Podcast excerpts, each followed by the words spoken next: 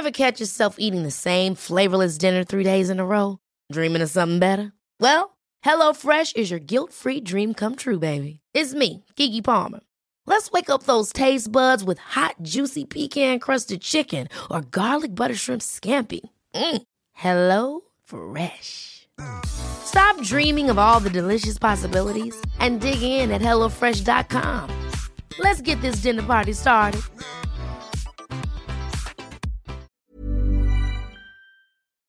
Heraldo Radio.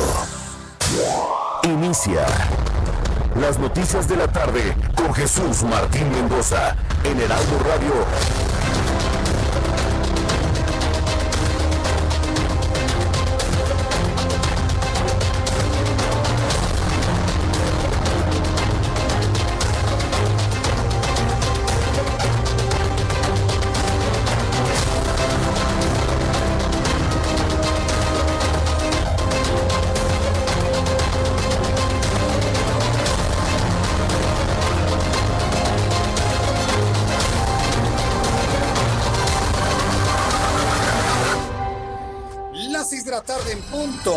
Del centro de la República Mexicana, las 6 en punto, tiempo del centro del país.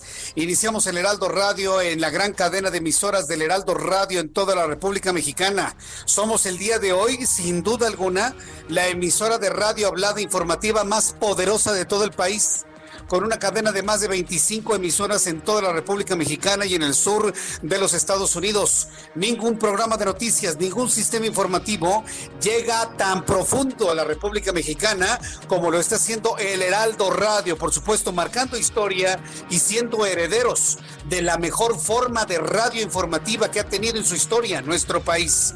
Súbale el volumen a su radio, que le tengo la información más importante hasta este momento. Una de las noticias que más destacan hasta este momento, tome nota de ello, ¿eh? porque me parece que va a generar muchos comentarios durante la semana que entra. La Fiscalía de Nayarit obtuvo orden de aprehensión contra el ex gobernador Roberto Sandoval por enriquecimiento ilícito, peculado y cohecho. Siguen cayendo los eh, políticos del pasado en lo que ha estado verdaderamente enfrascada la, la presente administración. Le voy a tener todos los detalles de esta información bomba que sin duda alguna va a generar todo tipo de comentarios en los próximos minutos aquí en el Heraldo Radio. También informo que senadores de la República acordaron aprobar el próximo miércoles el dictamen con el que se legaliza la marihuana para uso lúdico. Lo anterior debido a que la reunión se realizó de manera virtual, lo que impide la votación del documento, aunque fue avalado por la mayoría de las comisiones de justicia, salud y estudios legislativos. A ver, fumar marihuana no es un asunto de salud. Yo conozco mucha gente que el fumar es a basura, porque la marihuana es una basura. La marihuana fumada es una verdadera basura, le ha cancelado y le ha cocinado el cerebro a millones de mexicanos. Mexicanos talentosísimos, inteligentísimos, que ahora, bueno, pues están recargados en sus familias, en sus padres, en sus madres, en sus amigos o simple y sencillamente se han convertido en unos guiñapos. Perdóneme, pero esa es la mayoría de las historias. Que hay un ricachón por ahí que se fuma su marihuana y no le pasa nada, son garbanzos de a libra. Pero la mayoría de los niños y jóvenes que se hacen adictos a la marihuana echan a la basura su vida. Ah, bueno, pues yo sí quiero aclarar porque yo no voy a ser copartícipe de estar hablando de salud cuando la marihuana se fuma. Es una basura y le ha echado a perder la vida a millones de mexicanos en este país. Sin embargo, de esta manera así lo mencionó Patricia Mercado, senadora del Movimiento Ciudadano. La posición simple, olvidémonos de castigarla, olvidémonos de que esté en el Código Federal, eh, en el Código Federal Penal. Esas son dos propuestas, hay muchas otras, pero estas me parece que podríamos avanzar en lograr un acuerdo que, eh, que muestre la congruencia con lo que la Corte, eh, la Corte ha delimitado, que es que este es un eh, derecho de las personas al libre desarrollo de la personalidad. Es que es verdaderamente increíble lo que ocurre en este país. No hay medicinas para los niños para el cáncer, para los niños con cáncer. No hay medicina para los niños con cáncer, pero sí hay marihuana para que usted se drogue. Eso sí. Eso sí hay marihuana para que usted se drogue y se olvide de las realidades y se evada de las cosas. No hay medicina para niños con cáncer, pero hay marihuana para drogarnos. Qué bonito país. A mí no me gusta ese México. Y se lo digo con toda claridad. A mí no me gusta ese México. en donde los legisladores están más preocupados en poner a disposición la, la marihuana, marihuana, no cannabis, no sean payasos ni pesados, marihuana. Un país donde están más preocupados porque haya marihuana para que la gente se drogue, en lugar de que haya medicinas para los niños con cáncer. A mí no me gusta ese México. Y yo le invito para que me dé su opinión a través de nuestras plataformas de consulta, arroba Jesús Martín MX en Twitter y lo digo claramente ¿eh? y con responsabilidad personal, deslindando a mi empresa, yo, Jesús Martín Mendoza, no me gusta el México donde sus legisladores están más preocupados en poner marihuana en la mesa en lugar de medicamentos para los niños con cáncer. Yo le pido que se una a este grito, a este reclamo, a esta exigencia. No podemos vivir en un país donde hay más marihuana que medicina. No es posible. Pues qué clase de país y qué clase de sociedad somos. Vaya cinismo que hay en esta sociedad. Primero debemos atender a nuestra gente enferma antes de estar pensando en evadirnos fumando marihuana. Párenle, señores legisladores, y es una exigencia que yo les hago de mucha gente que no podría decirlo por miedo o por temor, y muchos colegas, ¿eh? que no se metan en el tema de la marihuana porque, ay, ¿qué van a pensar de mí? No, yo sí lo digo, a mí no me importa. No me gusta el México que provee más marihuana para drogarse que tener medicamentos contra el cáncer, medicamentos contra la diabetes, medicamentos contra las cardiopatías, medicamentos contra los problemas del sistema nervioso central. No es posible. Donde estén más preocupados en que la gente se drogue con marihuana a curar el COVID-19. No me gusta ese México. Y yo le invito para que también usted levante la voz y les diga a estos señores, ya párenle. Dejen de estarse haciendo tontos y necesitamos que ustedes resuelvan los problemas de salud que hay en este país y no enfermarla más con esta hierba basura que se llama marihuana.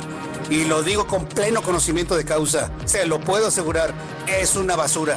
Para quien no la ha probado, yo sí se lo puedo decir, es una basura esa hierba. Le tendré todos los detalles más adelante aquí en el Heraldo Radio. Es que ya basta y que utilice nuestros micrófonos y mi voz y nuestra presencia para difundir este tipo de tonterías.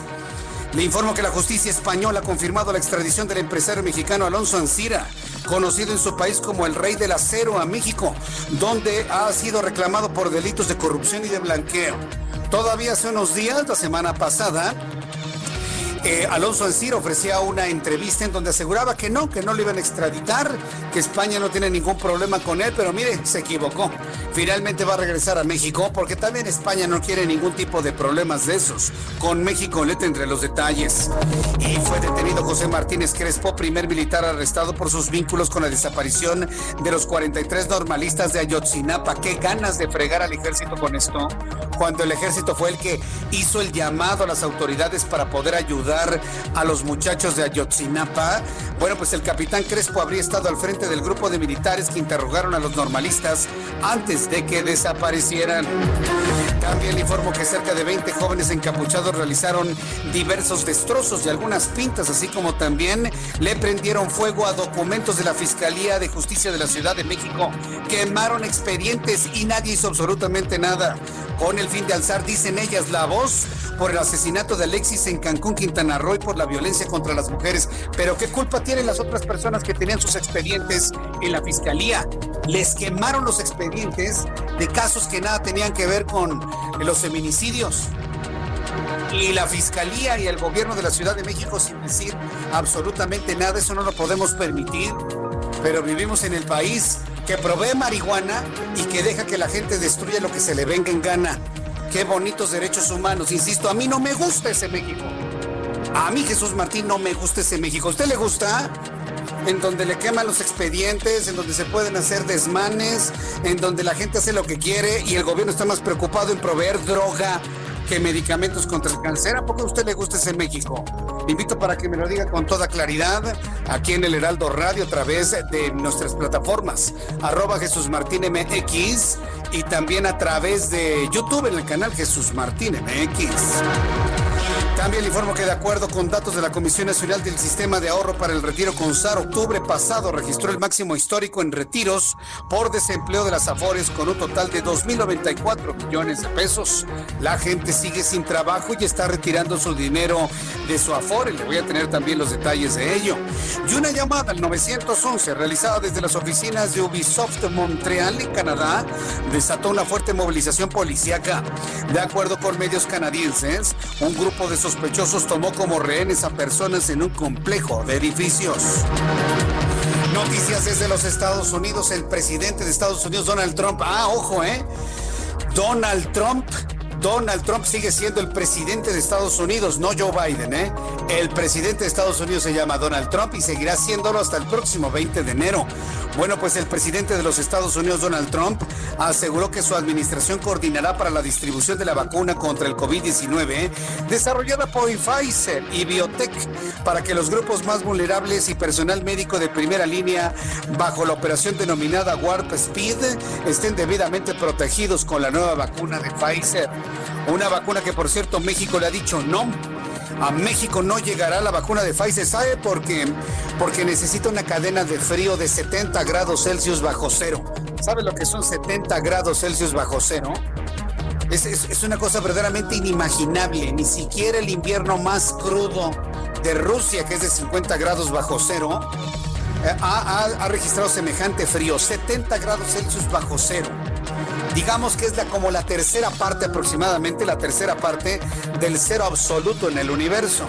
70 grados bajo cero necesita la vacuna de Pfizer y ayer el gobierno de México dijo estar completa a través de la Secretaría de Salud completamente imposibilitado de dar la posibilidad de una cadena de frío tan importante para poder preservar la vacuna de Pfizer. Le tendré los detalles más adelante aquí en el Heraldo Radio. Ya son las 6 de la tarde con 11 minutos hora del centro de la República Mexicana. Le presento el informe de nuestros eh, reporteros corresponsales en la República Mexicana. Saludo a Claudia Espinosa, nuestra corresponsal en Puebla. Adelante Claudia, te escuchamos. Muy buenas noches. Así es, Jesús Martín, te saludo con gusto a ti y a todos los amigos del secretario de Salud de la entidad, José Antonio Martínez García, informó en las últimas horas se registraron 88 casos de COVID-19, por lo que se llevó un acumulado de 39.103, además de que se han aplicado 67.473 pruebas en el laboratorio estatal. En materia de casos activos, hay 605 48 municipios, lo que representa que pues que está bajando esta situación. Únicamente la zona conurbada es la que se mantiene con casos. Hay 375 personas hospitalizadas y hasta el momento pues 5.153 personas desgraciadamente han perdido la vida por COVID-19 en Puebla. Es la información. Muchas gracias por la información, Claudia Espinosa. Muy buenas tardes. Hasta luego, muy buenas tardes. Esto es lo que está sucediendo en el estado de Puebla. Quiero decirle que en la capital de la República la situación también es muy compleja. El, hoy por la mañana, la jefa de gobierno de la Ciudad de México, sí, para nuestros amigos en YouTube, así se va a escuchar el audio, es ¿eh? muy bajo. Así que yo les pido por favor que me tengan un poquito de paciencia y así se va a estar escuchando, ¿eh? bajito, para que ustedes le suban su volumen de manera local. Quiero decirles que la jefa de gobierno de la Ciudad de México ha informado que nos vamos a mantener con un semáforo en color naranja. Vamos a estar en un semáforo en color naranja durante la próxima semana, aunque deberíamos estar en color rojo. Y es que han incrementado de manera importante las hospitalizaciones y así lo ha reconocido la jefa de gobierno de la Ciudad de México. Vamos con nuestro compañero Javier Ruiz, de nuestros compañeros reporteros urbanos aquí en la capital de la República. ¿En dónde te ubicas, Javier? Adelante. Gracias, Jesús Martín. Excelente tarde. Nos encontramos en la zona centro de la Ciudad de México.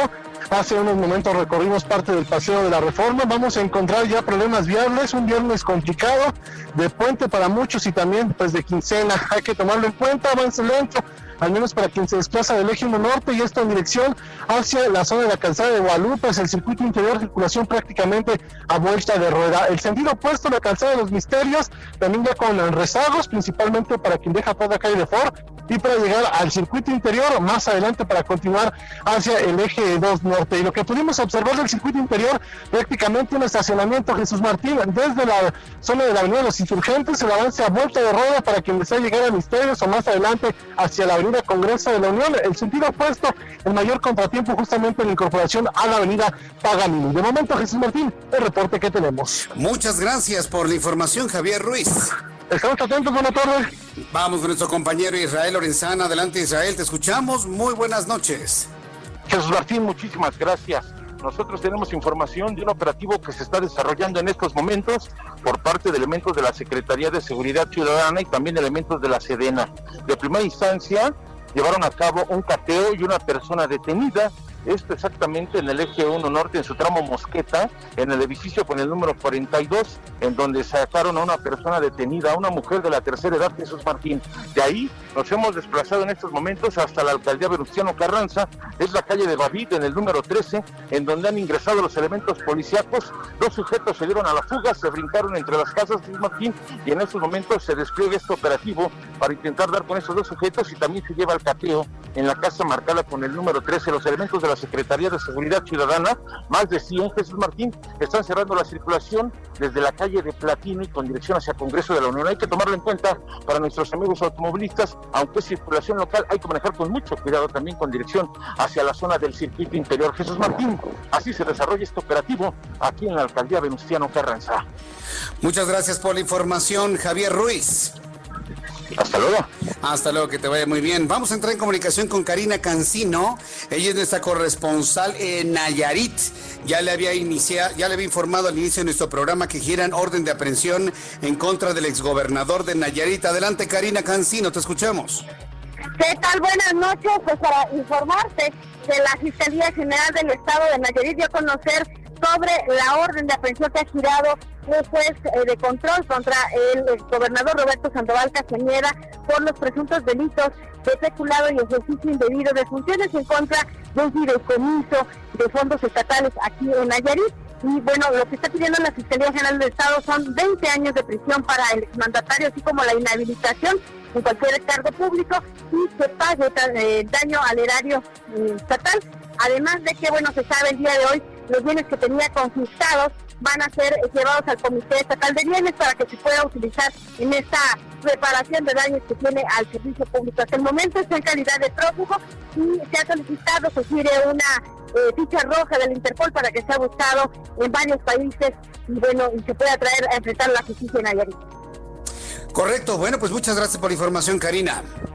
Vamos a estar pendientes. Buenas noches. Hasta luego, muy buenas noches. Karina Cancino, nuestra corresponsal en Nayarit.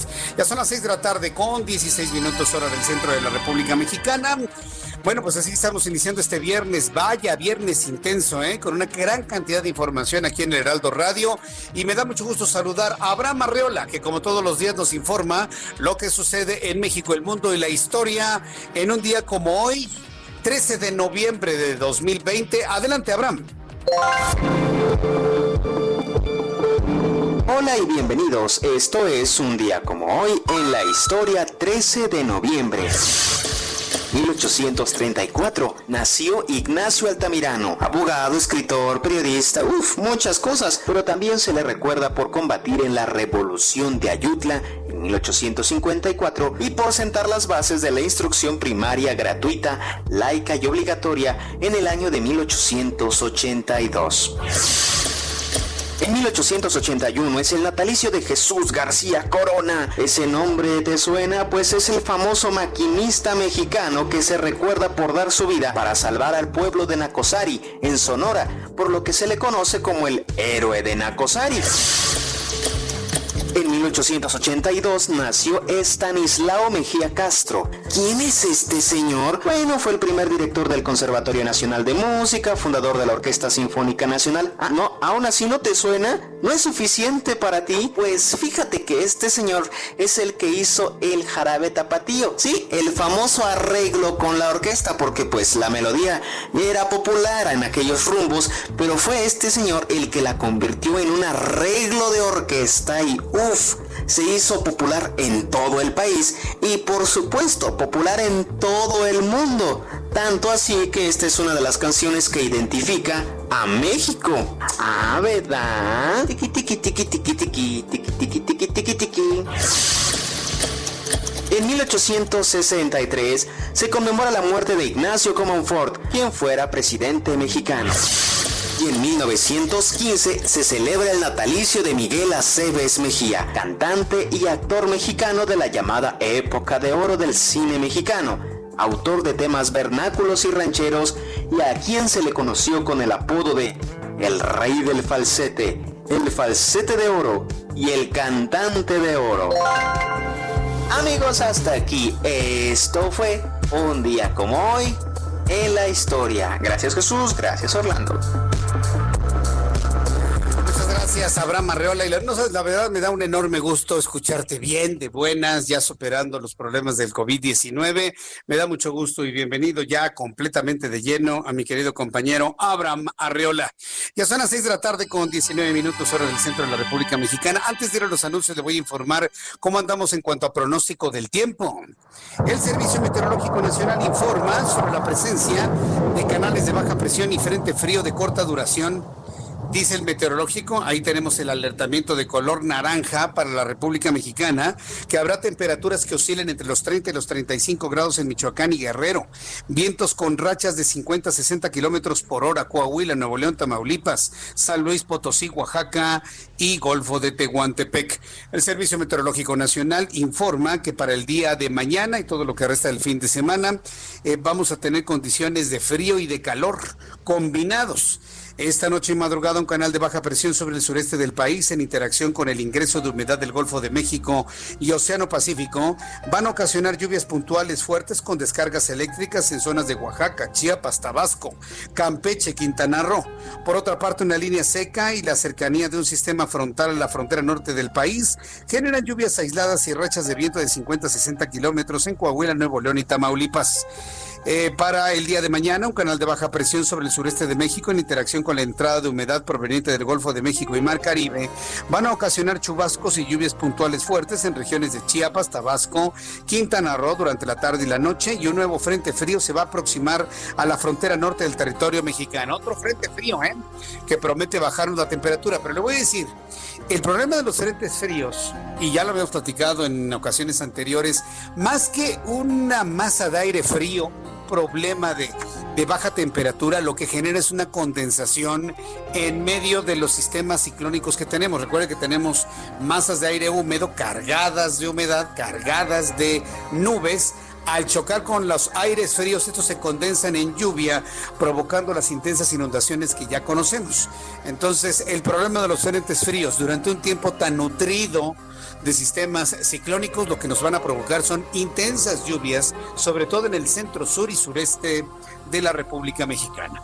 Con estos elementos le informo, pronóstico del tiempo para el centro del país. Amigos que nos escuchan en la capital de la República. En este momento el termómetro marca 19 grados Celsius. La mínima mañana al amanecer sábado estará oscilando entre los 10 y los 11 y para mañana la temperatura máxima alcanzará los 27 grados Celsius.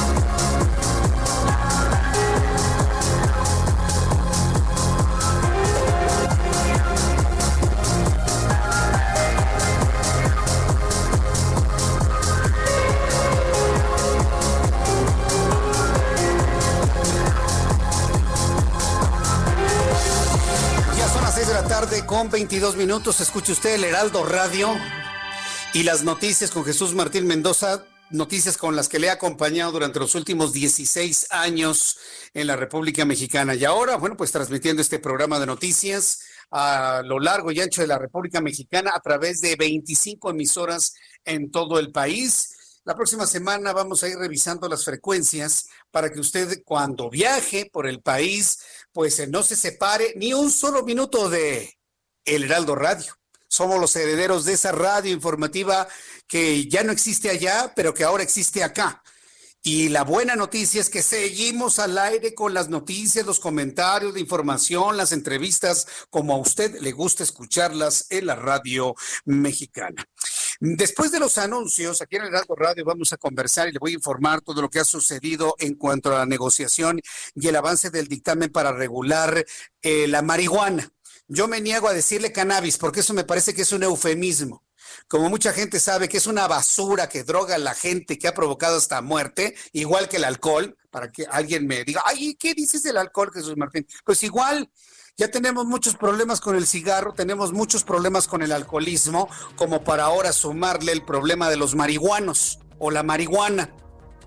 Yo voy a decir las cosas como son, aunque se me enoje alguien. Aunque se me enoje alguien. Y lo digo claramente, ¿sabe por qué? ¿Sabe quién me dijo que lo siga diciendo así? Quiero enviarle un caluroso saludo a doña Yolanda Hortensia Ramírez Torres. Doña Yolanda Hortensia Ramírez Torres es conductora de Uber. Y con uno de mis compañeros aquí en el Heraldo Radio me envió un mensaje y una grabación en donde me pidió que yo siga diciendo las cosas como son, que porque a la gente que no le gusta escuchar la verdad se retuerce. Yo le agradezco mucho, Yolanda Hortensia. Le mando un fuerte abrazo, maneje siempre con mucho cuidado. Gracias por ser nuestra amiga. Sé que ha empezado su ruta y su turno en Uber desde las 6 de la tarde y termina a las 6 de la mañana. Cuídeseme mucho en el camino y déme la oportunidad de acompañarle en estos minutos aquí en el Heraldo Radio. Regresaré con estas verdades de la marihuana después de los anuncios. Aquí en el Heraldo Radio le invito para que siga con nosotros. Escuchas a Jesús Martín Mendoza con las noticias de la tarde por Heraldo Radio, una estación de Heraldo Media Group. Heraldo Radio.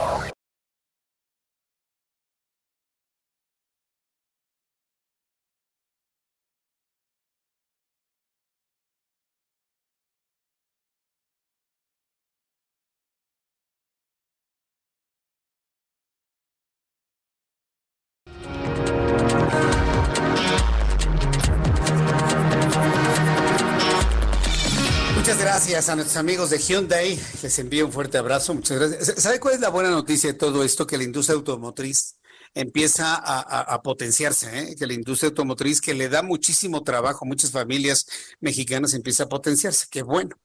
Y yo creo que si vamos a de alguna manera cambiar el parque vehicular por parque vehicular más moderno, menos contaminante, híbrido inclusive, pues vale la pena mucho escuchar este tipo de recomendaciones. Muchas gracias a nuestros amigos de Hyundai. Cuando son las 6 de la tarde con 31 minutos hora del centro de la República Mexicana, bueno, vamos a uno de los asuntos que eh, ha sido motivo de controversia ya durante esta primera parte de nuestro programa de noticias. A mí en lo personal me da una enorme pena ver a un partido político que se esté rompiendo el alma por poner a disposición marihuana para que la gente se drogue, en lugar de que se estén rompiendo el alma por los niños con cáncer. En lugar que los legisladores estén luchando por tener medicamentos baratos, de buena calidad o inclusive gratuitos, proveyendo de salud a las nuevas generaciones, en lugar de estar peleándose por tener medicamentos contra la diabetes, contra la hipertensión arterial, contra las cardiopatías, contra los problemas eh, que tienen que ver con eh, el sistema nervioso central, en lugar de estarse peleando los legisladores por medicina para la salud de la gente, ah, no, se están peleando porque haya marihuana para todos. Y no para diluirla en alcoholito y ponérselo en las rodillas. No, no, no, no, no. Para que usted se la fume, usted se drogue y se olvide de la desgracia que hay en este país. Para eso, para sentir bonito, para que los intelectuales sientan que les llega la inspiración, para que los niños no piensen en su futuro, para que los desempleados no piensen que no tienen trabajo. ¿Para eso quieren regular la marihuana, señores? Son una vergüenza, se los digo claramente. Misael Zavala es nuestro reportero y está muy pendiente de lo que está ocurriendo con este despropósito. Adelante, Misael. Buenas tardes, Jesús Martín. Buenas tardes al auditorio. Pues como bien lo comentas, hoy en comisiones el Senado de la República pues le quitó los dientes a la ley para la regularización de cannabis y es que avanzó un nuevo dictamen que busca disminuir penas y quitarle la criminalización al autoconsumo de cannabis de uso recreativo hasta los 28 gramos. El nuevo dictamen que sustituye al aprobado en marzo y que fue avalado hoy en lo general en estas comisiones elimina que las personas tramiten un, un, un permiso para el consumo de cannabis porque anteriormente pues se consideraba que tenía que haber un registro de todas estas personas que eh, bueno eh, quisieran consumir esta hierba es decir pues hoy habrá con esta nueva ley libertad para que los consumidores puedan hacer eh, valer su uso lúdico solamente en sus hogares y viviendas también la posesión simple de la hierba pasa de 5 a 28 gramos lo que significaría, Jesús Martín, alrededor de 56 cigarrillos de marihuana para la posesión, eh, eh, digamos, personal de, de, esta hierba. Únicamente, pues se sancionará hasta con 255 mil pesos a partir de la aportación con fines comerciales y de transportación a partir de los 200 gramos, Jesús Martín, pero quien demuestre que es posesión simple solo tendrá una sanción administrativa. El dictamen también detalla que se considera narcomenudeo a partir de los 56 kilogramos, para lo cual las penas alcanzarán hasta 15 años de prisión. Otra multa que también se redujo fue aquella que castiga a quien fume frente a un menor de edad, ya que antes la sanción era de hasta 350 mil pesos, pero con la nueva ley que se pretende avalar la próxima semana, ya en lo general en el Pleno del Senado, pues se reduce a 260 mil pesos, es decir, 90 mil pesos menos de esta multa. Los senadores destacaron que el dictamen antes pues tenía un perfil medicinal, pero ahora está enfocado más al consumo personal. Y bueno, en la intención del voto de las comisiones de justicia, de salud y de estudio legislativo segunda, únicamente Acción Nacional anunció que va a votar en contra de este dictamen. El PRI pues, se abstuvo de esta, de esta, de esta nueva ley y las demás bancadas, es decir, Morena, el PRD, eh, Movimiento Ciudadano, el PES y bueno, eh, el Partido Verde Ecologista votarán a favor de la propuesta que será discutida en el Pleno hasta la próxima semana cuando haya una sesión ordinaria presencial debido a esta pandemia de COVID-19. Jesús Martín. Correcto, Misael, muchas gracias por la información. Gracias por eh, informarnos todo lo que ocurre ahí en el órgano legislativo. Muchas gracias. Gracias, gracias a la auditorio. Que te vaya muy bien, hasta luego. Bueno, nuestro compañero Misael Zavala, muy puntualmente, muy informativamente, muy objetivamente, nos dice cómo está la cosa. Aprobar traer 56 cigarrillos de marihuana. Mira, hasta el más marihuano no se las acaba. Perdón que lo diga así, pero es que si empezamos con eufemismos y hablar suavecito, no me van a entender. Pero hasta el más adicto a la marihuana no se fuma 56 cigarros de marihuana diarios. No se los fuma. Por lo tanto, ¿qué va a hacer con lo que le sobre? Pues lo va a vender. Es una manera, es una manera de regularizar el, la venta y distribución de drogas a esos niveles. Entonces, es, es, verdaderamente inaudito. Y le voy a decir por qué, es, por qué es inaudito. No porque quiera un gobierno que regule lo que la gente elija. Mire, si usted se quiere quemar el cerebro, quémeselo. Si los chavos que me están escuchando lo quieren quemar, quémenselo. Pero tenemos prioridades en este país. Y antes de regularizar la marihuana, me parece que el tiempo lo deben ocupar para garantizar acceso a medicamentos para la gente. Primero la medicina, primero la vida. Pero eso es lo que nos sacamos por tener una sociedad y una cultura más enfocada a la muerte que a la vida. Yo apoyo la vida. Yo apoyo la supervivencia. Yo apoyo que una familia pueda a su familiar salvarlo y tenerlo y poderlo abrazar en su casa. Eso es una cultura de la vida. Pero en una sociedad en donde le hacemos loas a la muerte, en donde nos parecen muy lindas las calacas, en donde siempre andamos hablando de la muerte en, todas sus modalidades y en todas sus formas, pues órale, llega a la marihuana, ¿no? Yo prefiero hablar de medicamentos que le salven la vida a una persona que estarme fumando marihuana, la verdad sea dicha. Y no estoy hablando de la marihuana medicinal, estoy hablando de la marihuana fumada, de la marihuana lúdica, de la marihuana que vuelve adicta a la gente y que la vuelve totalmente inoperante el resto de su vida. Es una pena, es una vergüenza. ¿sí? Entonces, yo sí quiero que usted como ciudadano le diga a estos legisladores, oye, no, espérame.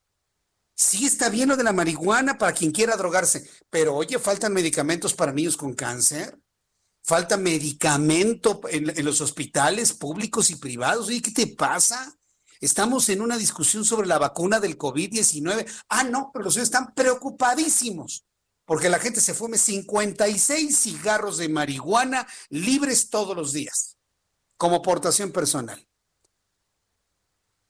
Y luego los partidos morraya los, la chiquitería, los partidillos que no deberían, partidillos, así dije, partidillos, hay apoyando esto nada más por el beneficio que le significa en dinero el apoyar la iniciativa de Morena. No, no, no, no, bueno. Bueno, ¿en, en, qué, ¿en qué país tan cínico estamos viviendo? ¿En qué nos estamos convirtiendo en México? ¿En un país de cínicos? Sí, es fuerte lo que estoy diciendo, pero ¿en qué nos estamos convirtiendo en un país de cínicos? en donde no les importa que no haya medicamentos para niños con cáncer, pero sí marihuana para que la gente se evada de sus realidades y sus responsabilidades, porque para eso sirve drogarse con marihuana, con heroína, con cocaína, con alcohol, con lo que usted quiera. Para eso sirve. No puede ser. De, verdad que es increíble lo que me ha tocado escuchar en ese tiempo. Y mire que esta va a ser una voz solitaria en el desierto. Van a probar esto y usted va a, va a ir viendo en el torno familiar y de amistades, como uno a uno van a ir cayendo cerebros, van a ir cayendo talentos cayendo en la adicción de esta basura que le llaman cannabis muy elegantemente, pero que se llama marihuana con G. Marihuana, así se llama. Va a ir viendo cómo poco a poco van a ir cayendo niños, jóvenes, se van a llenar los hospitales, familias adoloridas por su niño adicto o su niña adicta. Los maestros no van a saber ni por dónde les va a llegar la marihuana en las mochilas de las escuelas. En fin, bueno, pues eso es lo que quieren, ese es el México que quieren de izquierda. Bueno, pues órale, éntrenle. Y luego no se quejen, ¿eh? Y luego no se quejen. Bueno, cuando ya el reloj marca las seis de la tarde con 40 minutos hora del centro de la República Mexicana, bueno, pues continuamos con otras noticias aquí en el Heraldo Radio. Y bueno, pues de lo importante que se ha generado en las últimas horas es esta persecución política por los delitos del pasado. Me parece que está muy bien, sí, pero también esto nos hace olvidar de lo importante y lo urgente que tenemos. La Fiscalía General de Nayarit obtuvo una orden de aprehensión en contra de Roberto Sandoval, ex gobernador de ese estado de Nayarit. Sandoval es acusado por los probables delitos de peculado y ejercicio indebido de funciones en agravio del Fondo de Inversión y Reinversión de la Creación y Apoyo de Empresas Sociales de Nayarit. También se giró un oficio de colaboración a la Guardia Nacional, autoridades de las entidades de la Fiscalía General de la República, así como la solicitud de ficha roja de Interpol para su detención, porque aparte ni siquiera está en México. Ya saben, ningún político cuando termina su gestión se queda en México. ¿Por qué será? Todos se van a Palma de Mallorca, se van a España, Salinas se fue a Irlanda, otro, eh, Videgaray está en Tel Aviv, allá en, Israel, otros se van a las Islas Bora Bora, otros se van a Australia, otros a Nueva Zelanda. No hay político que después de su gestión se quede en México. Creo que el único es Vicente Fox ¿eh? y Felipe Calderón. Y de ahí en fuera todos están evadidos en el extranjero. El estatus del exgobernador es de prófugo de la justicia, pues información de inteligencia confirmó que no se encuentra ya en Nayarit y que en los últimos días estuvo en los estados de Jalisco y Nuevo León. Eso dicen, para no reconocer que está fuera de México. También este viernes, en cumplimiento de un amparo, se reiteró el aseguramiento de los inmuebles que tiene a su nombre el imputado. Se ordenó tomar la depositaria de los mismos para ponerlos en administración del Comité de Bienes Asegurados, decomisados y abandonados de Nayarit para entregarlos a la Hacienda Pública y al pueblo de Nayarit como reparación del daño. A mí me encantaría saber cómo una casa de un exgobernador se entrega al pueblo. ¿Cómo, cómo le hacen, eh? Que le abren una puerta y le abren otra para que entre y salga la gente o cómo? ¿Cómo se entrega, cómo se entrega una casa al pueblo? Déjense de tonterías, señores. Vamos a entregar esta casa al pueblo. Y ahí van los señores que vendieron sus terrenos donde sembraban calabacitas, donde sembraban frijolito, donde sembraban maicito, a esos señores que les quitaron sus terrenos, ahí van caminando por la casa del gobernador, ay, me la entregaron porque soy pueblo. No sean ridículos, señores. Vendan esas casas enajenas y el dinero que vaya a infraestructura en las entidades. Vamos a entregar esta casa al pueblo. Déjense. Mira, a veces de verdad me caen tan gordos los políticos mexicanos, de verdad. Vamos a entregar la casa al pueblo. Ajá. ¿Cómo le hacen para entregar una casa al pueblo? Se lo digo para que lo reflexionemos y lo pensemos, porque luego las noticias pasan así y no nos detenemos en pensar lo que luego a veces estamos diciendo. Tenemos que pensar, tenemos que reflexionar, tenemos que tomar decisiones en función del acontecer de todos los días. Mire, por ejemplo, bueno, el, comisiones del Senado de la República se habló la legislación lúdico de la marihuana, por eso ya lo comentamos hace unos instantes. Mire, para redondear el asunto de la marihuana, ¿tienes el audio de Damián Cepeda, este, Orlando? El número 26. Vamos a escuchar lo que el panista Damián Cepeda comentó sobre este asunto, que me siguen preguntando varias personas del público. Yo quiero reiterar lo que he dicho públicamente. Eh, yo estoy en contra de que se abra, digamos, el mercado de las drogas en México. Y la marihuana en uso lúdico, pues es una droga. Eh, mi razonamiento, ahorita entro al dictamen, tiene que ver con qué tipo de país quiero. Este, yo soy papá y tengo tres niños y no veo lo positivo que le vaya a traer a mis hijos y a los niños y jóvenes de este país, por eso lo, personalizo, pero estamos hablando de los de todo pues, el país, el que en la esquina puedan comprar así, en una tiendita, como si fuera, no sé, cualquier tienda, marihuana. No, lo veo así. No creo que traiga nada de bueno y por ello estoy en contra. Eso es lo que comentó Damián Cepeda. Tiene toda la razón el senador Damián Cepeda, pero le voy a decir cuál es el problema. Tiene razón Damián Cepeda, pero no han hecho su trabajo. Usted revise la constitución política de los Estados Unidos mexicanos, revísela, sobre todo en el artículo 3 constitucional. Revísela con detalle. Y dígame, dígame usted, y sobre todo los juristas que en este momento me están escuchando, dígame en qué parte de la constitución se le da la, potestad a los padres de familia de determinar con base en nuestra formación la educación que queremos para nuestros hijos. No existe. No existe. Entonces, si Damián Cepeda está tan preocupado por lo que van a elegir sus hijos con una marihuana libre, porque en realidad es una marihuana libre, no, no, Jesús Martín, son 28 gramos, 56 cigarros. A ver, fúmatelos en un día. Fúmate 56 cigarros para que me lo diga. Es marihuana libre finalmente, ¿no? Para todo el día. Si tanto le preocupa lo que sucede para sus hijos, señores de la oposición, señores del PAN, señores del PRI, señores del PRD, legislen una reforma constitucional que le brinda a los padres de familia su libertad y último derecho para educar a sus hijos como mejor les convenga. Y los que sean ortodoxos, que los eduquen ortodoxos, los que sean liberales, que los eduquen liberales, que quienes les den su libertad para cambiar de sexo cuando son niños, que los eduquen de esa manera, pero que sea una decisión de las familias, que sea una decisión de los padres de familia, la manera en la que educamos a nuestros hijos. Y de esa manera yo le puedo decir a mi hijo, ¿sabes qué? En la esquina están vendiendo marihuana, ahí tú eliges si quieres ser un líder mundial y en la historia o si quieres acabarte la vida allí en la esquina, tú lo eliges, ¿no?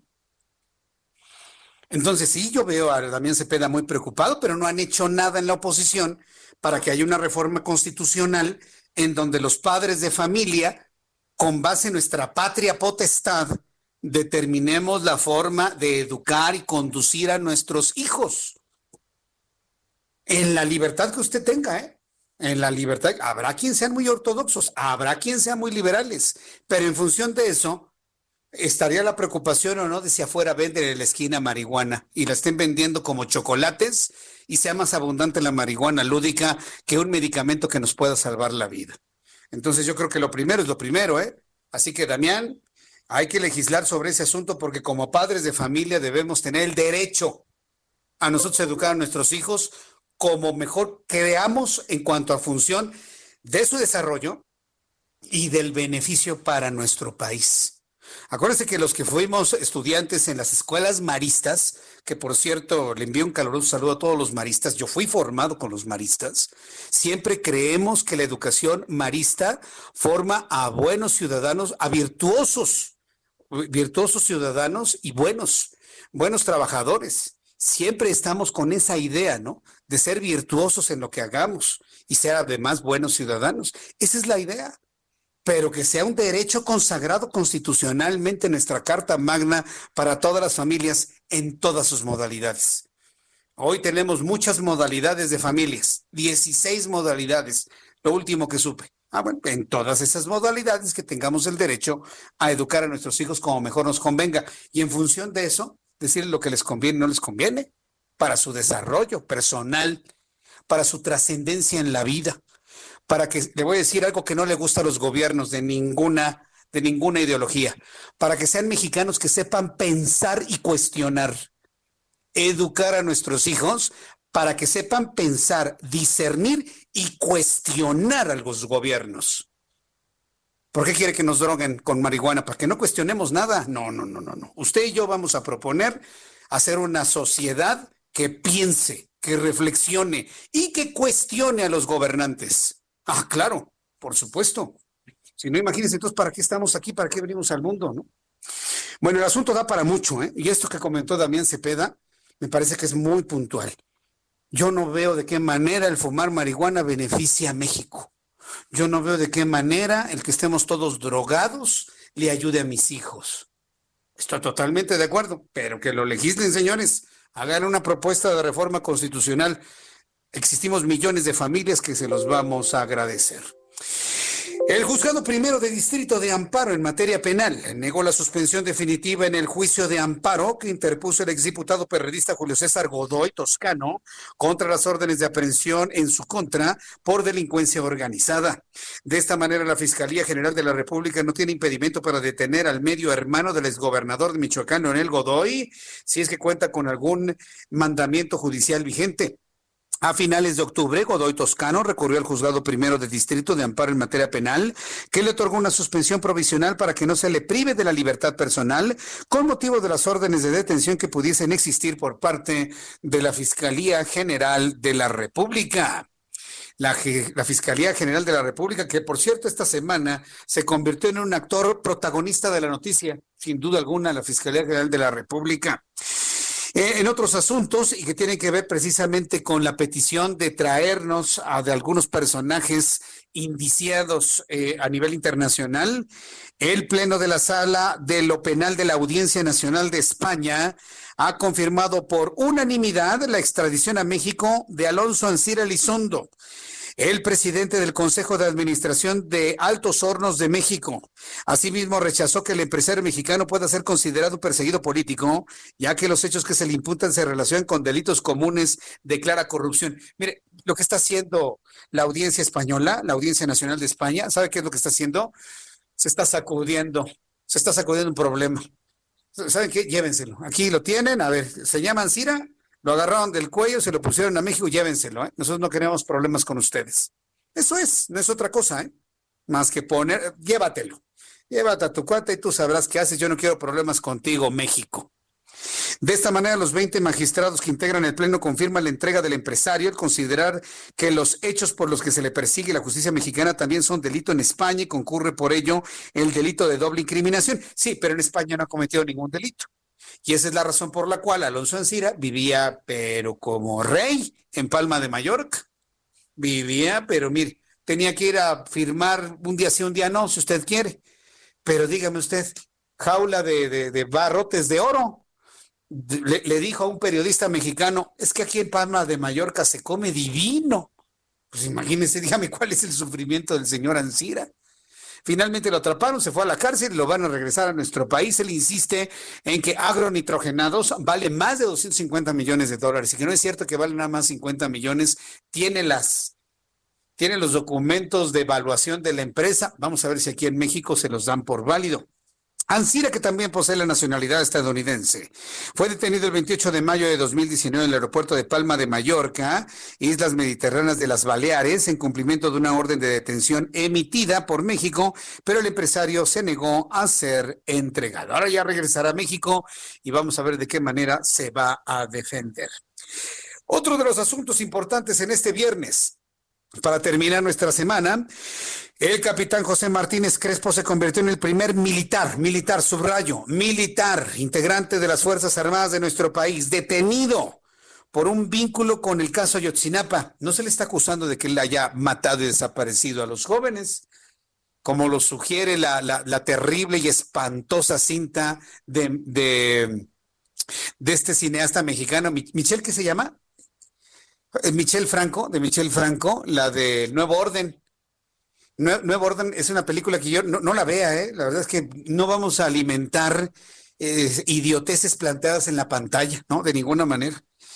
Ahora resulta, sí, que ya plantean ahí en esa película que a los de Ayotzinapa los quemaron con gasolina en un patio. Ah, no, no, no, si Michel Franco de verdad en fin, tendrá muchos leoncitos ahí en su librero, pero pues la verdad es que yo no estoy como para ver ese tipo de cosas. Pero bueno, ya finalmente el largo brazo de la justicia alcanzó a un militar de nombre José Martínez Crespo. El capitán fue detenido ayer, recluido en la prisión militar ubicada dentro del campo militar número 1A. El capitán Crespo es acusado del delito de delincuencia organizada. Tenían que buscar un chivo expiatorio en las Fuerzas Armadas para calmar los ánimos, ¿eh? Según las fuentes, Martínez Crespo estaba al frente del grupo de militares que durante los hechos ocurridos en Iguala, el 26 de septiembre de 2014, recabaron información sobre lo sucedido con los estudiantes de la Escuela Normal Rural Isidro Burgos de Ayotzinapa. En septiembre pasado, el presidente Andrés Manuel López Obrador anunció que los militares que hayan participado en Ayotzinapa serán detenidos y que hay órdenes de aprehensión contra, en contra de algunos. Pero se da cuenta, están buscando hasta lo indecible al caso. ¿Y los abarca? No los toca ni con el pétalo de una rosa. ¿Por qué será? ¿Por la foto que tiene Abarca con Andrés Manuel López Obrador? Digo, estoy especulando. Voy a los anuncios, regreso con un resumen y las noticias más importantes. Escuchas a Jesús Martín Mendoza con las noticias de la tarde por Heraldo Radio, una estación de Heraldo Media Group. Heraldo Radio, la HCL se comparte, se ve y ahora también se escucha.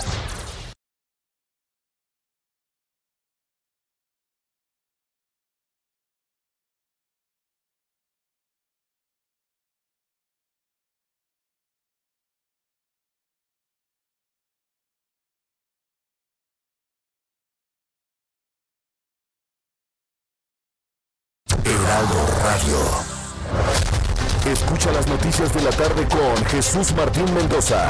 Regresamos.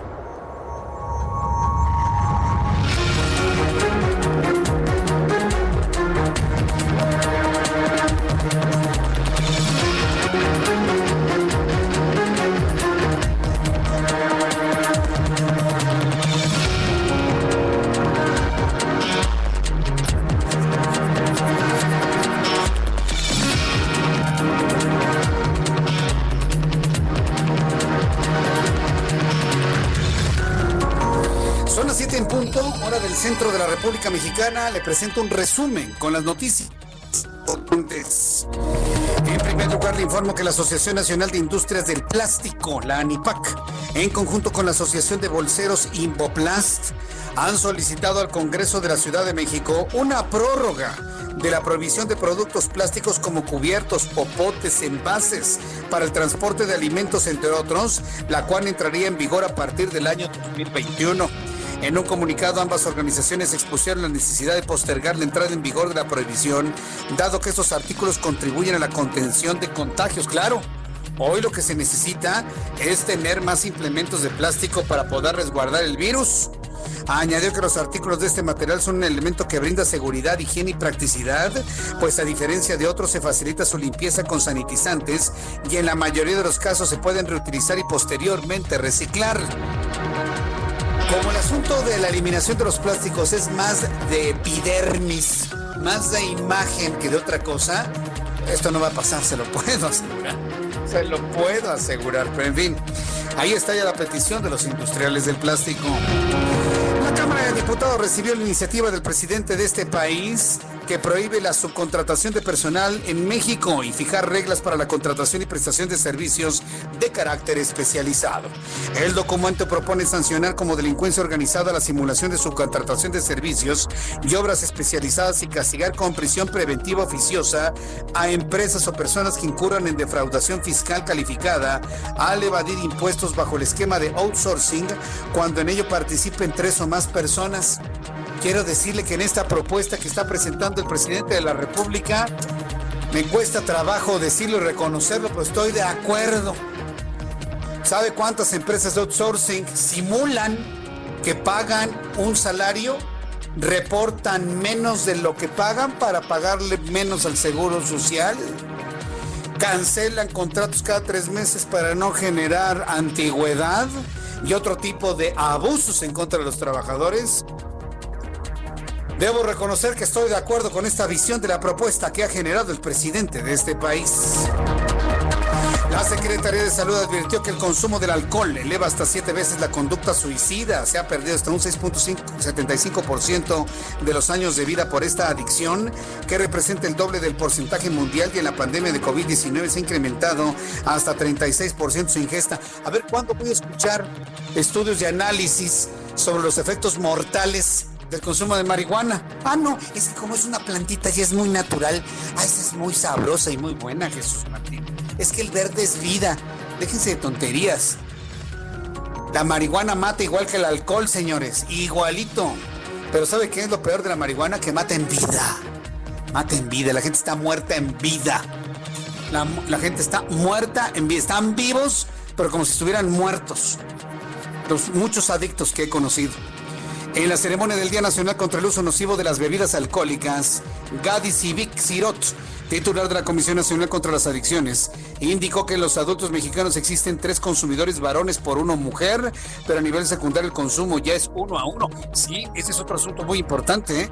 Preocupadísimos por liberar la marihuana en México para que la gente se drogue y se olvide de sus realidades, pero no se ponen a pensar que cada vez más mujeres consumen alcohol. Y esto sí es verdaderamente preocupante. Informo que padres de familia, en este resumen de noticias aquí en el Heraldo Radio, padres de familia de menores con cáncer entregaron este viernes en la Embajada de los Estados Unidos en México una carta dirigida al virtual presidente electo de ese país, Joe Biden, en la que le solicitan apoyo para recibir atención y medicamentos para sus hijos.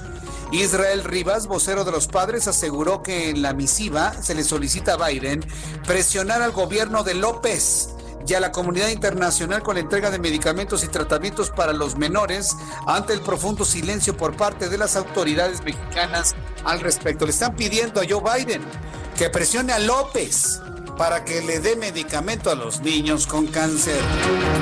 El gobierno de la Ciudad de México decidió suspender por 15 días el programa Reabre que permita a bares y antros operar con restaurantes, por lo que no podrán abrir ni para ofrecer comida. De acuerdo con la jefa de gobierno, la doctora Claudia Sheinbaum, la suspensión es resultado del incumplimiento de las medidas sanitarias, puesto que son espacios donde las personas hablan en voz alta y sin utilizar cubrebocas donde suele no haber una sana distancia. Esto fue lo que dijo la jefa de gobierno, Claudia Sheinbaum. Como saben, nosotros hicimos un programa que se llamó Reabre, o que se llama Reabre, en donde dimos oportunidad a los antros, cantinas, bares de que abrieran como restaurantes. Eh, desafortunadamente, pues esto no se ha cumplido y por lo tanto estamos eh, planteando, por lo pronto, por un periodo de 15 días, sujeto a su evaluación al terminar los 15 días, la suspensión total de la operación de bares, antros, cantinas, eh, que habíamos dado la oportunidad que pasaran a ser restaurantes. Entonces, para los próximos 15 días es la suspensión de estas actividades en bares, antros y cantinas ni siquiera pueden abrir como restaurantes. Ándele, castigo a los bares y a las cantinas. Se les dio la oportunidad de abrir como restaurantes y siguieron vendiendo bebidas alcohólicas. La gente se contagió. Muchos de ellos han muerto. Hoy la jefa de gobierno, bueno, pues ahora cierran. Se acabó, señores. Ustedes no hicieron caso de lo que se les pidió. Ah, bueno, pues ahora, por obligatoriedad, y es que los casos de COVID en la capital de la República han aumentado de una manera verdaderamente preocupante y la cantidad de hospitalizaciones. Le voy a tener detalles. Mientras tanto, en este resumen de noticias concluye informándole que en Grecia, que ya vive un nuevo confinamiento desde el sábado pasado, el gobierno decretó un toque de queda adicional desde este viernes que prohíbe, sí, como usted escucha, prohíbe. Y allá no están con que, ay, mis derechos humanos, Jesús Martín, nada Grecia prohíbe salir de su casa a partir de las 9 de la noche, salvo emergencias. Italia cerró bares, restaurantes y la mayoría de las tiendas, además de que restringió la movilidad de los residentes en esa zona, en Eslovenia. Fueron prohibidas casi todas las reuniones durante dos semanas y el lunes detendrán el transporte público. Mientras tanto, Hungría impuso un confinamiento parcial que durará al menos 30 días. Nueva York, en los Estados Unidos, la ciudad más grande de ese país, obliga a sus bares y restaurantes a cerrar a las 10 de la noche a partir del día de hoy. Estas son las noticias en resumen. Invito para que siga con nosotros. Le saluda Jesús Martín Mendoza.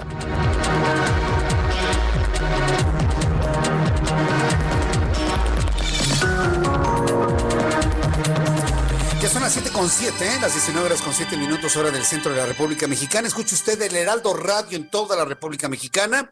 Le saluda Jesús Martín Mendoza. Si es la primera vez que nos escucha, por alguna razón llegó a esta frecuencia de radio y dice, bueno, ¿qué estoy escuchando? Estas noticias. Bueno, mi nombre es Jesús Martín Mendoza.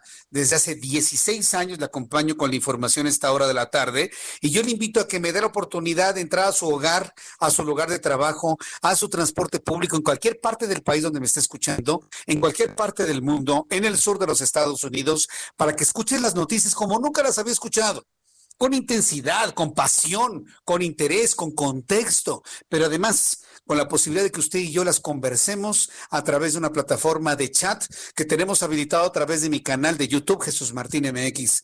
Entonces, tenemos un programa de noticias en donde usted participa, en donde usted opina, en donde usted conoce el contexto, donde usted conoce y escucha lo que quiere escuchar como usted lo piensa.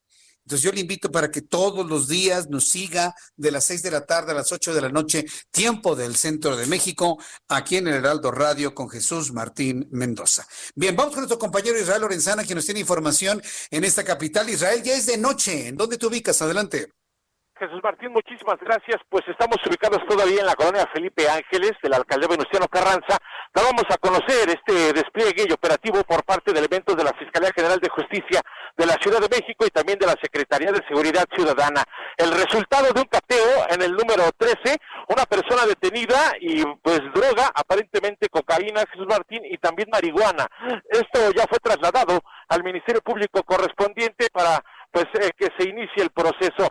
Ya para estos momentos eh, se retiran los elementos policíacos a través del Congreso de la Unión, Jesús Martín, la circulación muy afectada, esto con dirección hacia el eje 3 norte para nuestros amigos que vienen de la zona del eje 2 norte, hay que por supuesto anticipar su paso o armarse de paciencia procedentes de la zona de Canal del Norte, Jesús Martín. La alternativa, Eduardo Molina con sus reservas de acá al cruce con el circuito interior, también presenta asentamientos. Jesús Martín, la información que te tengo. Muchas gracias por la información, Israel.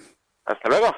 Hasta luego, Israel Lorenzana. Vamos con mi compañero Javier Ruiz. ¿En dónde te ubicas, Javier? Adelante. Jesús Martín, nos encontramos en el Paseo de la Reforma y la Avenida de los Insurgentes. Justamente información que se genera en este justo momento. Tenemos un bloqueo por parte de ciclistas.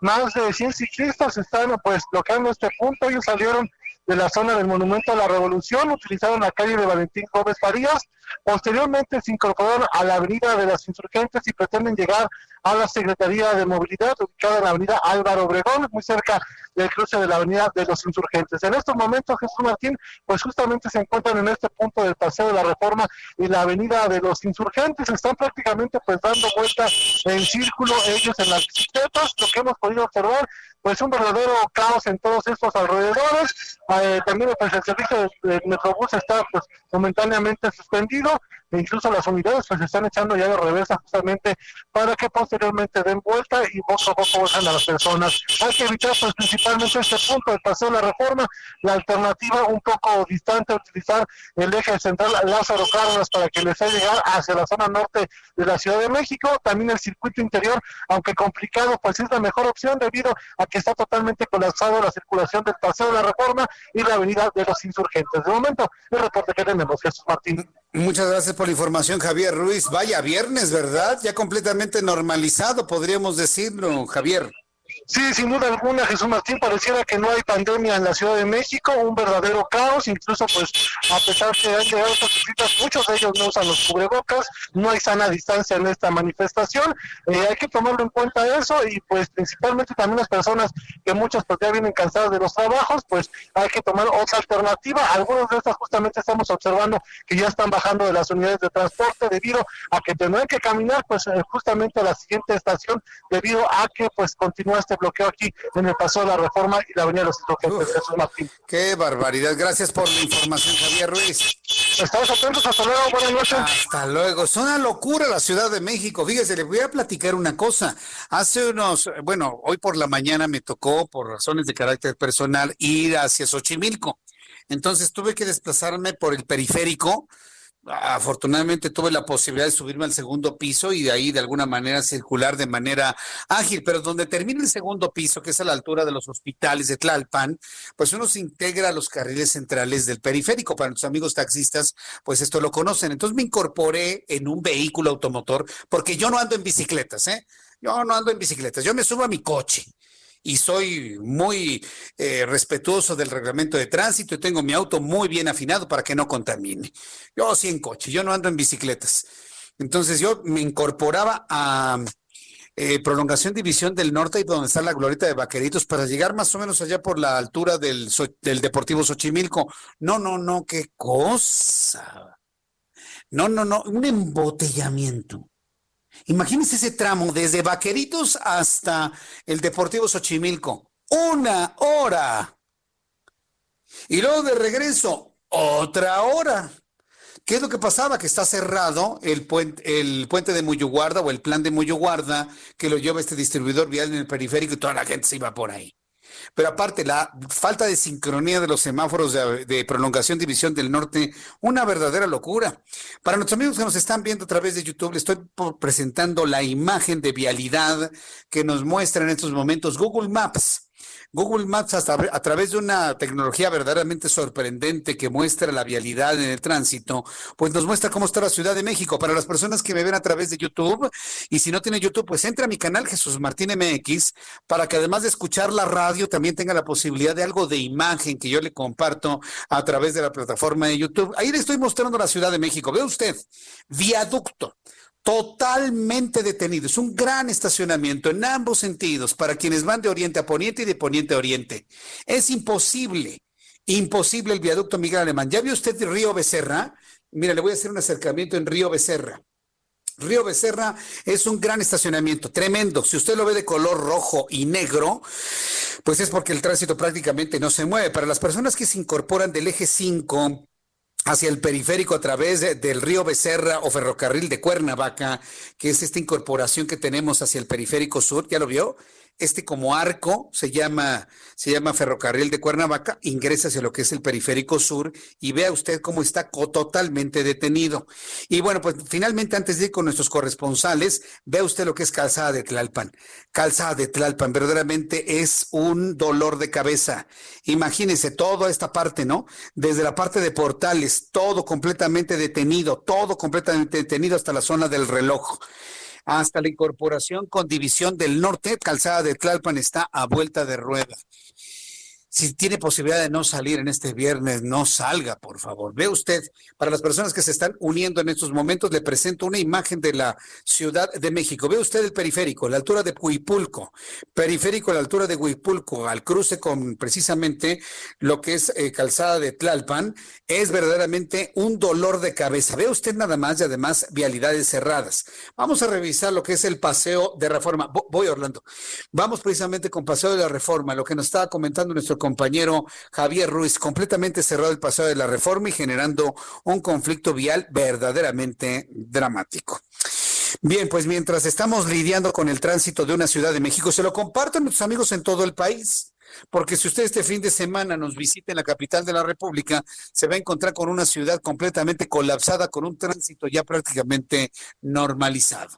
De Ciudad de México nos vamos hasta Durango.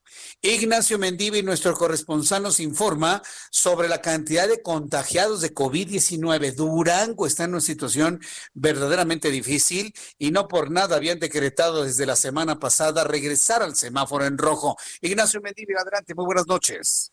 ¿Qué tal? Muy buenas noches, Jesús Martín. Y efectivamente, aquí seguimos en esta semana de semáforo rojo con más de 17 mil contagiados, más de mil fallecidos por este esta pandemia del COVID. Y ahora, por lo que nos faltaba, fíjate que en el hospital eh, del ISTE, eh, Santiago Ramón y Cajal, pues eh, descubrieron a un pseudo médico, un ciudadano, se puso una bata durante varios días, entró como si nada al hospital 450 y también al del ISTE, y se estaba robando los insumos del hospital, se estaba llevando también pues eh, joyería, el relojito, la cartera de los enfermeros, de las enfermeras, de los eh, este, eh, pacientes, de toda la gente que estaba ahí al alcance. Total que pasó una semana y desaparecían las cosas. Los mismos enfermeros de este hospital de Liste, pues pusieron algunas cosas señaladas para ver quién se las estaba robando o qué estaba sucediendo. Pues ayer por la tarde noche descubrieron a esta persona, al pseudo médico aquí en Durango, y lo enfrentaron, lo encararon, al punto de que se lidiaron a golpes enfermeros y este eh, pseudo médico ahí en la, en la área de urgencias, por lo que tuvo que llegar eh, 911 con los policías municipales y calmar los ánimos.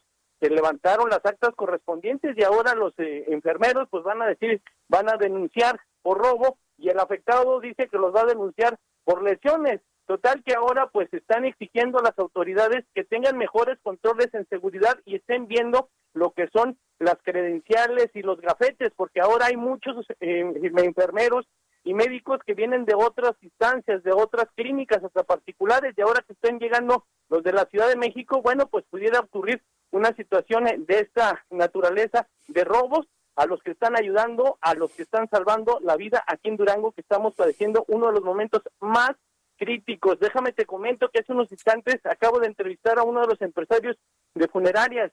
Los crematorios ahorita están listos para operar 24 horas porque están recibiendo cada vez más cuerpos para ser incinerados. Esto es preocupante y esto pues habla de que no hemos atendido ni obedecido la sana distancia ni no salir a las calles. Así las cosas aquí en Durango.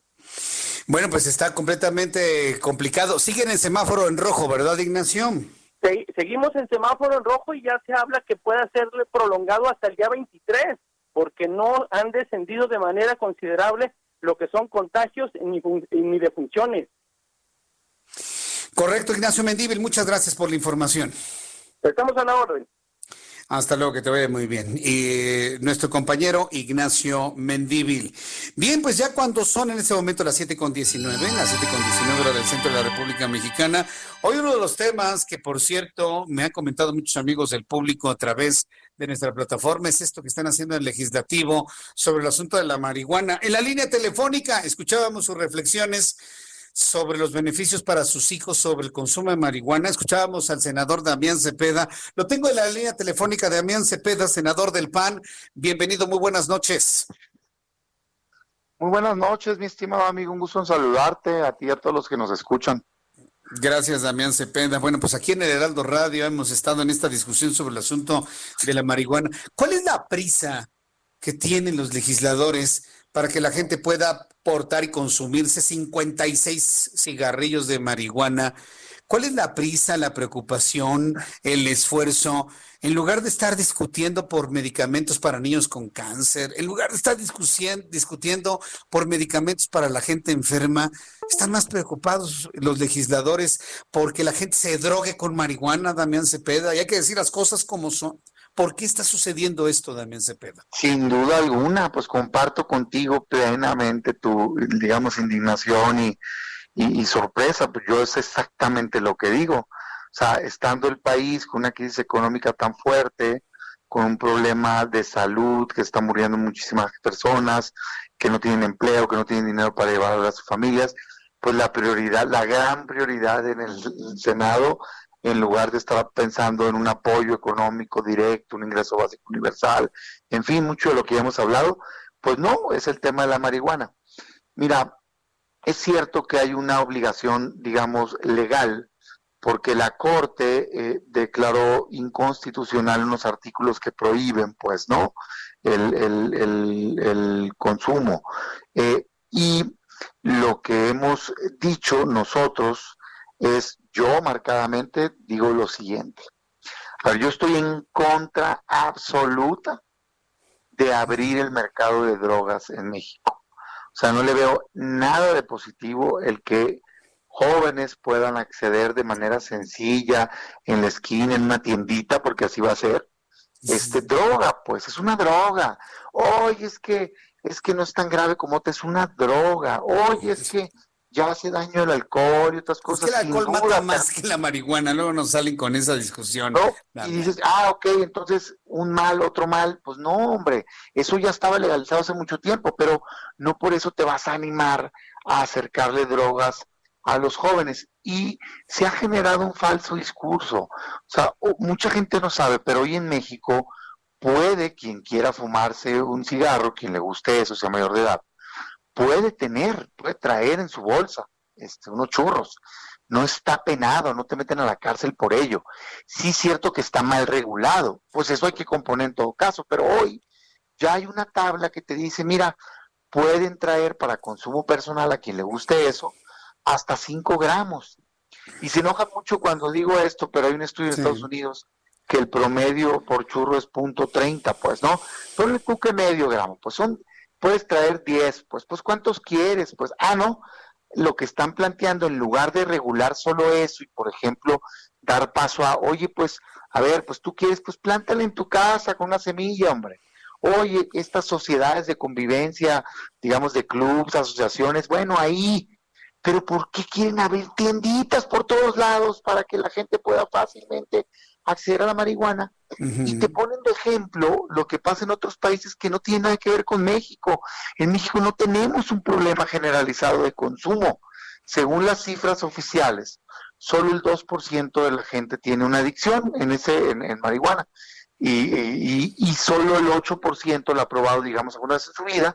¿Por qué por el 2% pasa facilitar el acceso al 98%? No, no lo comparto, de veras. Y no es cierto que tengamos que hacerlo porque dijo la Corte. Es una mentira. Eso lo puedes solucionar simplemente con autoconsumo. Pues ojalá y, la posición de la oposición sea lo suficientemente potente para poder detener este despropósito.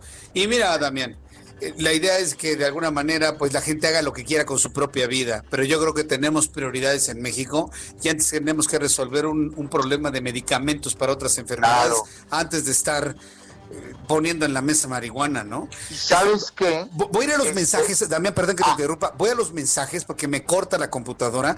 Voy a los mensajes y regreso con este tema, ¿no? para, para poder escuchar tu opinión un poco más abierta sobre todo este, este, asunto de por qué marihuana y no medicamentos antes. Regreso después de los anuncios. Estamos platicando con Damián Cepeda, senador del PAN de la República, hablando sobre la marihuana. Regreso enseguida al Heraldo Radio. Escuchas a Jesús Martín Mendoza con las noticias de la tarde por Heraldo Radio, una estación de Heraldo Media Group. Heraldo Radio.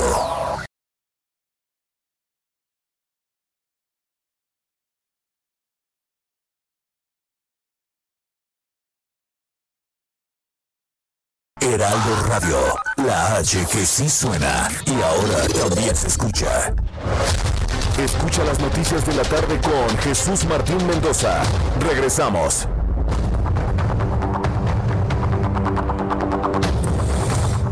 Este momento las siete y media, las 19 horas con 30 minutos, hora del centro de la República Mexicana. Converso en estos momentos con el senador del Partido Acción Nacional, Damián Cepeda, sobre esta intención que tienen los senadores del Movimiento de Regeneración Nacional de aprobar el consumo lúdico de marihuana hasta por 56 carrujos por persona.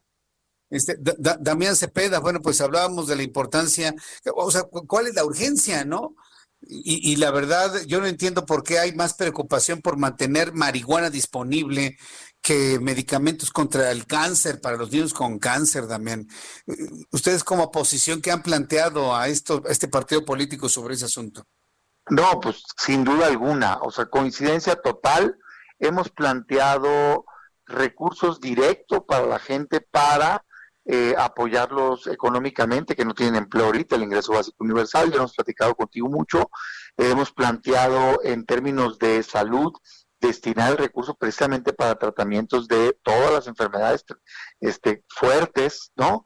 Ahora con el que desapareció en el fondo precisamente de eh, recursos de donde se financian apoyar a los niños que tienen cáncer y demás, o sea, es inhumano no hacerlo.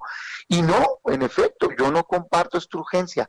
Han estado, esta urgencia de regular este tema de la marihuana, pues hacerle fácil a la gente que tenga acceso a marihuana, este, cuando solo hay un consumo del 2%, no es la prioridad para México, es un error.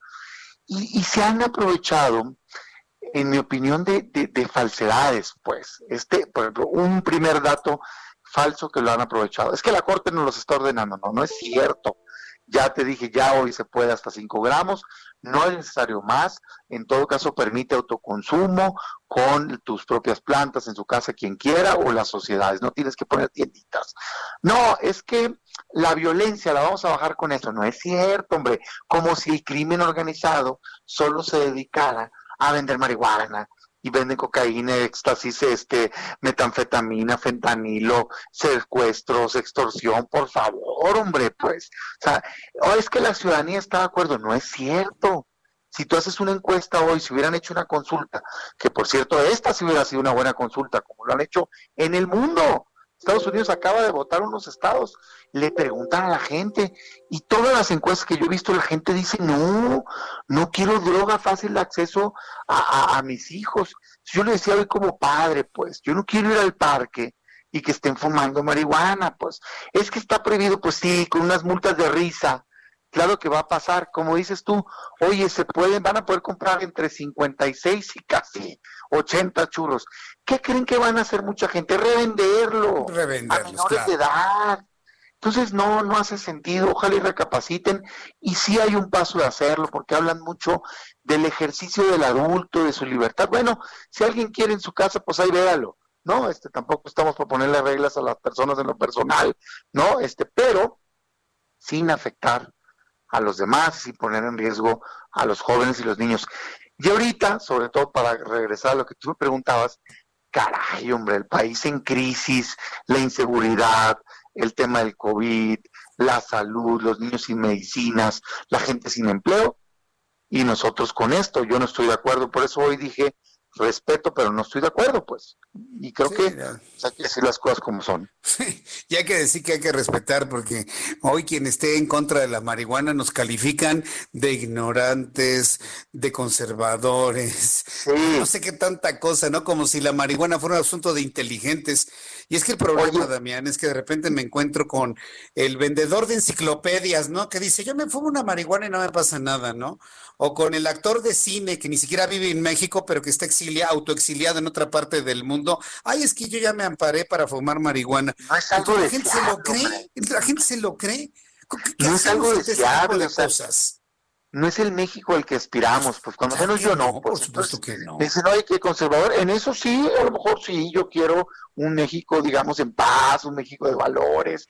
No, no creo, no quiero un México donde, pues así como tienditas de conveniencia, dije en la mañana la marca de una, pero sé que aquí nuevo, este, pues ahí vas a la tiendita y órale, pues ahí te va tu churro. No, hombre, ¿cómo puede estar bien eso, hombre? Lo digo por sentido común. Y luego te salen con que, oye, es que el medicinal, no, no, no, nadie está hablando de eso. Lo medicinal, de hecho, ya está permitido en México, nomás que no han querido sacar un reglamento. O sea, lo medicinal, pues tendría que estar loco uno para no permitir el uso de la planta con fines medicinales. Pues todas las medicinas que nos tomamos son drogas, pero son drogas utilizadas para un bien. Este, oye, es que lo industrial, el cáñamo, no tiene lo que afecta a la gente. Ah, eso tampoco, pues hacen fibra, hacen cosas, eso también, adelante. Aquí estamos hablando de lo que no hace sentido, es simplemente por diversión. Échate, hay que facilitarle a los mexicanos que se fumen churros por diversión. Perdón, pero no cuenten conmigo, yo no estoy de acuerdo en eso. Eh, eh, en el audio eh, que presenté hace unos instantes de los comentarios eh, del senador Damián Cepeda, Damián, eh, hablaba sobre la preocupación sobre los hijos, ¿no? Yo la verdad no estoy de acuerdo porque yo no creo que sea lo mejor para mis hijos. Pero la verdad es que no se ha legislado a nivel constitucional el que los padres de familia tengamos la potestad de determinar la educación que creamos conveniente para nuestros hijos. Yo creo que ahora que se mencionó esto, me parece importantísimo que los legisladores de oposición presenten un recurso de reforma constitucional para que los padres de familia determinemos el tipo de educación que re- queremos para nuestros hijos, el conservador que sea conservador, el liberal que sea liberal pero que sea responsabilidad de los padres de familia, no de un tercero, Damián. Yo creo que eh, ahora que se mencionó eso, aprovecho para plantearlo a un legislador importante como ustedes, para que sea planteado eso finalmente. Necesitamos los padres de familia tener certeza constitucional de educar a nuestros hijos como mejor nos parezca a nosotros. ¿Qué opinas de eso, Damián? Fíjate que yo sí creo que se tiene que fortalecer, no debilitar la familia. O sea, porque eso es lo que estás diciendo al final. Eh, o sea, eh, la familia es la que debe, tiene principal trabajo de inculcar valores pues a los niños. O sea, yo, yo me ubico mucho avanzado en la sociedad, no, no, no, no estoy atrapado en el pasado, pues, pero a mí me tocó crecer en un ambiente donde la verdad es que te, te- te- educaban y te hacían hombre de bien en la familia, pues, ¿me entiendes? así y yo creo en eso, pues. Y claro que de ahí viene también el que la familia pueda decidir y decir, dentro de un marco aceptable, pues también tienes que cuidar al niño, no debe caer en algún tema radical, pero dentro de un marco aceptable, claro, por supuesto, la educación y los valores que le quieres inculcar y qué valores y qué educación no quieres que le den. Porque yo lo que veo hoy es al Estado queriendo meterse con ideas que no comparten, que ellos tienen por sus ideas políticas y modas políticas, pero que no son valores universales, pues, y que se los quieren meter a los niños en la escuela. Oye, espérate, no, yo como papá no estoy de acuerdo que hagas eso. Sí debes de tener esa posibilidad, sin caer tampoco en el otro extremo de que puedas, digamos, alguien que no lo guía adecuado a su familia, maleducarlos. Pues no, no, sí, claro que sí. Y, y es un debate importante, pero yo sí, de veras, ¿dónde estoy parado yo? Yo soy pro familia, soy pro vida en términos no de, no de la organización, o sea, creo en la vida, pues defiendo la vida y, y me da orgullo decirlo, no me da pena, pero en lo absoluto te lo digo abiertamente. Sí, soy sí, estamos en la misma sintonía. pro desarrollo económico, en fin, hombre. Y siento que la gente tiene que escucharnos a nosotros así, de blancos y negros, que no nos dé vergüenza defender lo que pensamos. Para eso luego la gente ya podrá votar y tener representantes de distintos tipos. Entonces sí, para ser concreto, claro que sí, fortalecimiento de la familia, claro que sí.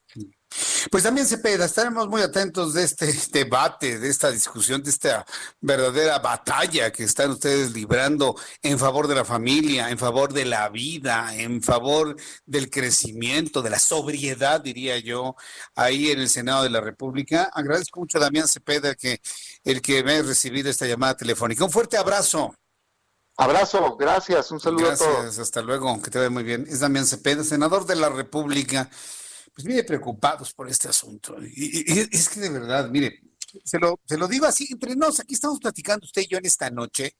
Inclusive, mire, yo estoy disfrutando en este momento un poquito de agua mineral. Seguramente usted está disfrutando un tecito, un cafecito, chocolate para esta noche de, de- viernes y platicando las realidades de nuestro país. Se da cuenta de lo que estamos se da cuenta en qué punto estamos, en donde estamos discutiendo si fumamos marihuana o si nos salvamos del COVID-19.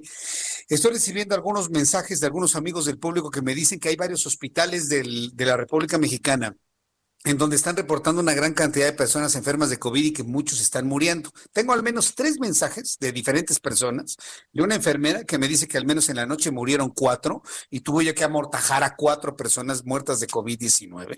Otra persona que me dice que los directores están reclamando más insumos ante la cantidad de, de personas enfermas en los hospitales.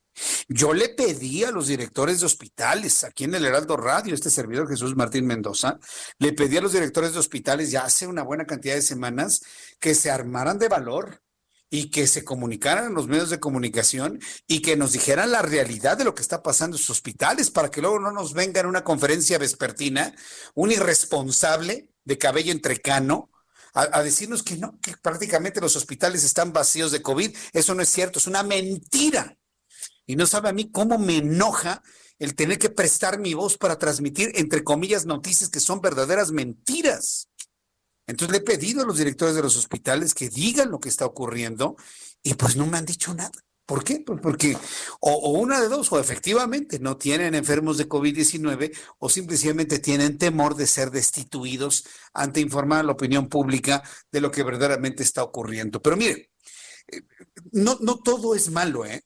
No todo es, es malo. Fíjese que hay una institución en nuestro país que está verdaderamente preocupada, y, ahí sí debo reconocerlo, porque me ha tocado ver casos, casos de verdadero éxito dentro del Instituto Mexicano del Seguro Social. ¿Vio la nota que se generó y que le hemos comentado en el Heraldo de cómo especialistas del Seguro Social le reimplantaron un brazo a una muchacha que lo perdió con una maquinaria, 20 años de edad, la máquina le rebana el brazo. Y ahí van con el brazo al hospital, llega precisamente con los especialistas, restituyen el flujo sanguíneo, restituyen la conexión nerviosa, restituyen la conexión muscular, obviamente la ósea de piel, le dan todo el tratamiento y la muchacha logra recuperar el brazo funcional, con movilidad. Y eso se logró en el Instituto Mexicano del Seguro Social. Yo, yo me quedé verdaderamente asombrado de este logro. La muchacha de 20 años completamente feliz en esta fotografía que ha invadido los medios de comunicación con su brazo recién implantado y los especialistas del Seguro Social verdaderamente orgullosos de lo que pudieron hacer. Le comento esto porque el Instituto Mexicano del Seguro Social en Yucatán bueno, pues en este- está informando que van a inaugurar el Centro de Simulación para la Excelencia Clínica y Quirúrgica. O sea, no, no todo es oscuro en materia hospitalaria, debo decirlo. El director general del Instituto Mexicano del Seguro Social, Zoé Robledo, y el gobernador de Yucatán, Mauricio Vila, inauguraron el Centro de Simulación para la Excelencia Clínica y Quirúrgica, que permite a médicos y personal de enfermería adquirir mejores competencias para la práctica diaria. El seguro es la primera institución de América Latina en contar con esta estrategia. El director del Seguro Social y el gobernador de Yucatán, Mauricio Vila, eh, eh, resaltaron la colaboración entre el gobierno federal y el estatal en instituciones para hacer frente al tema sanitario en beneficio de la población. El titular del Seguro Social, Zoé Robledo, hizo referencia a un informe internacional que reveló que cada año 143 millones de personas en el mundo sufren algún tipo de daño por falta de seguridad en la atención hospitalaria, lo que está causando cerca de 2.6 millones de muertes. En ese sentido, destacó la importancia de contar con un espacio que cuide al binomio entre seguridad del paciente y la calidad de la atención. Yo pondría aparte, más que ha sido evidente en esta pandemia, la seguridad de la persona, fue lo que dijo finalmente el gobernador. Este centro de simulación nos ayudará a evitar errores y planificar de una manera adecuada que permitan brindar servicios seguros al paciente y de buena calidad, añadió el director del Instituto Mexicano del Seguro Social, Zoe Robledo. Pues vaya un reconocimiento al Seguro Social que le ha tocado, mire, un enorme reto durante el tiempo de la pandemia y hoy en Yucatán están anunciando la inauguración de este centro de simulación para la excelencia clínica y quirúrgica. Son las 7.44. Hoy es viernes de palitos y bolitas con Carlos Allende, mi querido Carlos. Qué gusto saludarte, bienvenido, muy buenas noches. ¿Cómo estás, querido Jesús Martín? Gusto en saludarte, mi querido Carlos. ¿Qué me cuentas? Oye, mano, pues es que hoy estuvimos la, el tema del outsourcing, ¿no? Que regresó ayer al tema de la discusión, porque ya saben que tiene la, propuesta el señor presidente. Y la verdad es que esto no suele ser algo que, digo, pero eh, me parece que es una muy buena intención, una muy buena iniciativa de este gobierno. No sé si tú tengas un poco de experiencia con este asunto, pero yo, yo en mi persona de mí, sí tuve este rollo que es el, el, que dicen que eh, hay varias empresas que se dedican a este rollo que justo abusan, ¿no? Que es un tema de, de, eh, eh, subcontratación ilegal. En los artículos que es 15A y 15D de la Ley Federal del Trabajo, ahí especifica lo que es una subcontratación, ¿no? Y de hecho, en una de las condiciones es que una empresa no puede trasladar toda su nómina a otra con el fin de eh, reducir sus aportaciones a la seguridad social, que es básicamente lo que hacen muchas empresas, ¿no? Si lo ves como una lógica empresarial, pues está pocas tuercas, ¿no? Pues me quito de encima todo el rollo de la nómina, estos carnales especializados en teoría en, este asunto se van a encargar de, de pagarla a mi gente, yo nada más les paso su feria, y encima de todo me va a salir más barato, pues está poca, poca, poca mamá, ¿no? Pero el tema aquí es que justamente el, lo que hacen estas empresas especializadas, ¿no? Digo, este, entre comillas, con el tema de la, del, este, pues la tercerización de nómina, ¿no? Eh, es que hacen la, la tracalada más grande que me parece que se puede hacer a un, a un trabajador, que es este hacerle un subregistro, o sea, que es registrarlo en el Seguro Social con un sueldo que no es el verdadero, y ese le acaba impactando en el tema de la AFORE de los créditos que puede tomar en el Infonavit y al final pues es que es, una de las múltiples razones por las que la gente no está pudiendo tener retiros dignos a la hora de, llegar, ¿no? O, es el, prospecto, el prospecto tan tan oscuro que vemos con el mundo de las afores. Entonces, yo para mí me parece muy correcto que este presidente al menos esté tomando pasos hacia esa dirección porque sin duda eh, eh, cuando se hizo las modificaciones en 2012 se intentó con, con una eh, un espíritu de darle cauce no algo que ya estaba pasando. Pero pues como en todo tú y yo sabemos no nunca falta el vivo no que, que le quiere dar la vuelta hasta una regla. Y este y ya ahí pues es cuando empieza a viciarse y a, necesitar de una intervención para decir hey ¿qué, qué están haciendo? tranquilo o sea porque no sé, a mí me pasó, de hecho, hay, una forma muy rara, porque te, registran como con un salario y medio, ¿no? Para no levantar sospechas, y el resto no, no te lo pagan por, por debajo de la mesa, te lo pagan como otra, otra, este, otro rubro, no me acuerdo cómo se dice, otra percepción, se llaman percepciones sociales.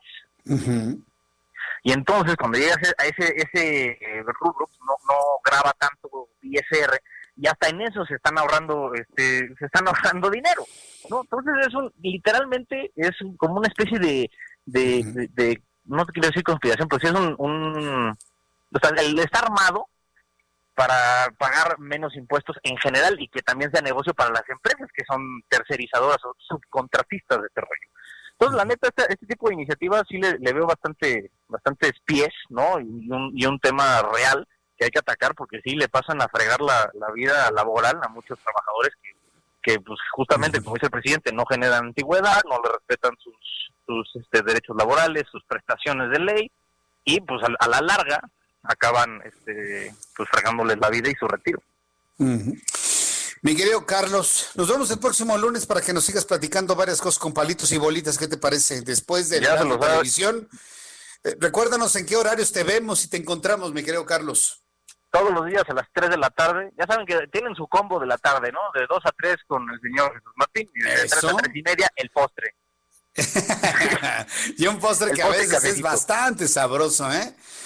Bueno, dulzón, dirían algunos. Exacto, ya para echar una risita así con el café y el postrecito. Me parece muy bien. Ay, por cierto, también mi, oye, mi columna de, de, los de los viernes, de los martes y viernes. Ajá. Hoy estamos este, hablando de Nuevo León, de los posibles candidatos. Ya ven que, digo, se habla mucho de Samuel García, del Movimiento Ciudadano, pero tampoco hay que descartar al exsecretario de Economía, Ildefonso Guajardo. Bueno, órale, de acuerdo, me parece. Nos, vemos, descansa el fin de semana, mi querido amigo. Nos vemos el próximo lunes en Palitos y Bolitas en la tele. Sí, señor. Sígueme en redes sociales, arroba Sir Allende. Arroba Sir Allende. Las eh, formas de contacto con Sir Allende. Gracias, Sir. Nos vemos. Carlos Allende con Palitos y ha hecho un trabajo periodístico extraordinario para explicar muchas cosas como son. Rocío Fraustro me dice que nunca la saludo. Hoy te saludo con muchísimo gusto, mi querida Rocío. Gracias por estar siempre en sintonía y en compañía con nosotros. Le tengo los números de COVID, pero antes me da mucho gusto saludar a Adriana Fernández, nuestra especialista en cine como todos los viernes. Mi querida Adriana, no todo es política, no todo es COVID, también se necesita algo de entretenimiento. Gusto en saludarte, bienvenida, muy buenas noches. ¿Qué tal? Buenas noches, Jesús Martín, tienes toda la razón. Hay que hablar de otros temas, ¿verdad? Para distraernos un poquito. Es importante también, sí, claro. Es importante. Y hay una película mexicana, Jesús Martín, animada, que se estrena este fin de semana, eh, que se llama El Camino de Jico.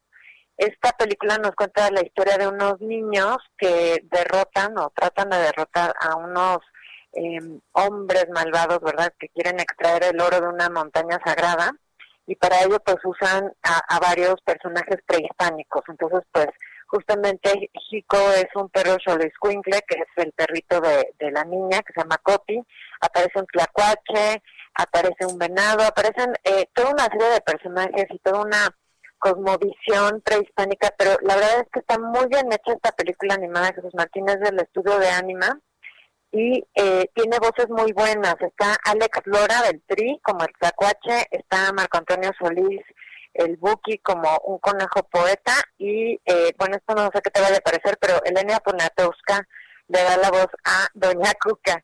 Pero la verdad es que le sale muy bien, Jesús Martín. Está muy divertida la película. Es una buena opción para ir en familia y le voy a dar tres estrellas a El Camino de Jico. El Camino de Jico, y es mexicana entonces, Adriana.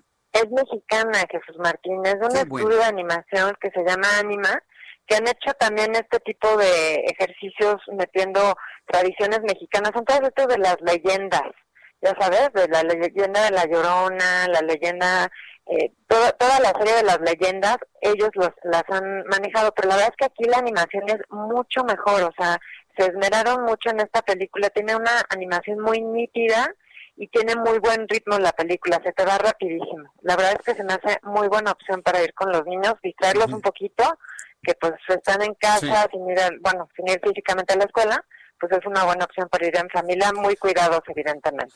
Segunda recomendación para este fin de semana, Adriana. La segunda, Jesús Martín, es una película que está en Netflix y que es la selección de España para el Oscar en idioma extranjero. Se llama La Trinchera Infinita y está bien interesante. Jesús Martín es un republicano en la España de los años 30 que debe de esconderse en su propia casa para evitar que se lo lleven eh, los franquistas, ¿no? Pero pues no pasa un año, ni dos, ni tres, o sea, pasan muchísimos años y cómo pues la vida de esta persona pues se va adaptando a las circunstancias y pues también cómo cambia la vida de su familia. Eh, me gustó mucho, está muy bien hecha, eh, tiene una muy buena actuación de Belén Cuesta y se puede ver en, Netflix y le voy a dar tres estrellas también a esta película que se llama La Trinchera Infinita en Netflix. La Trinchera Infinita, fíjate que esa me llama la atención más que la de Jico, me llama mucho la atención, sobre todo cuando describe los tiempos del terrible Franco, ¿no? Así es, fíjate que sí, Jesús Martín, porque cuando existen regímenes autoritarios, ¿qué es lo que pasa? Que tus vecinos te están espiando, te están acusando, este no porque pues nadie puede no puede haber voces eh, en contra del jefe del líder no entonces este pues es una situación bastante terrible y pues es algo que nos deja pensando también no Bien, pues Adriana Fernández, muchísimas gracias por esta información. Danos, por favor, tu cuenta de Twitter para que el público pueda entrar en contacto contigo. Claro que sí, Jesús Martínez, arroba Adriana99, arroba Adriana99. Aquí me pueden escribir, hacer preguntas con muchísimo gusto. Muchas gracias, Adriana. Que tengas un eh, buen fin de semana y nos escuchamos el próximo viernes. Fuerte abrazo, Adri. Igualmente, mi querido Jesús Martín, y ahora sí te lo digo personal, porque pues no te lo puedo decir, feliz cumpleaños atrasado. muchas gracias, eres muy amable. todo, ¿Eh? está hoy en mis fiestas de cumpleaños, todo el mes de noviembre. Todo, todo, noviembre, diciembre, ya todo el año, Jesús Muchas gracias, Adriana, muy bien. Muy buenas noches. Buenas noches, Nos vemos. Adriana Fernández, nuestra especialista en cine. De esta manera hemos llegado al final de nuestro, de nuestro programa de noticias. 997.393 contagiados de COVID, 5.558 más. 97.624 muertos, 658 mexicanos más, índice de letalidad 9.78%. Por su atención, muchas gracias. Lo espero el próximo lunes a las 2 por el 10 y en el Heraldo Radio. Soy Jesús Martín Mendoza. Gracias. Hasta Esto fue las noticias de la tarde con Jesús Martín Mendoza. Heraldo Radio. La HCL se comparte, se ve y ahora también se escucha.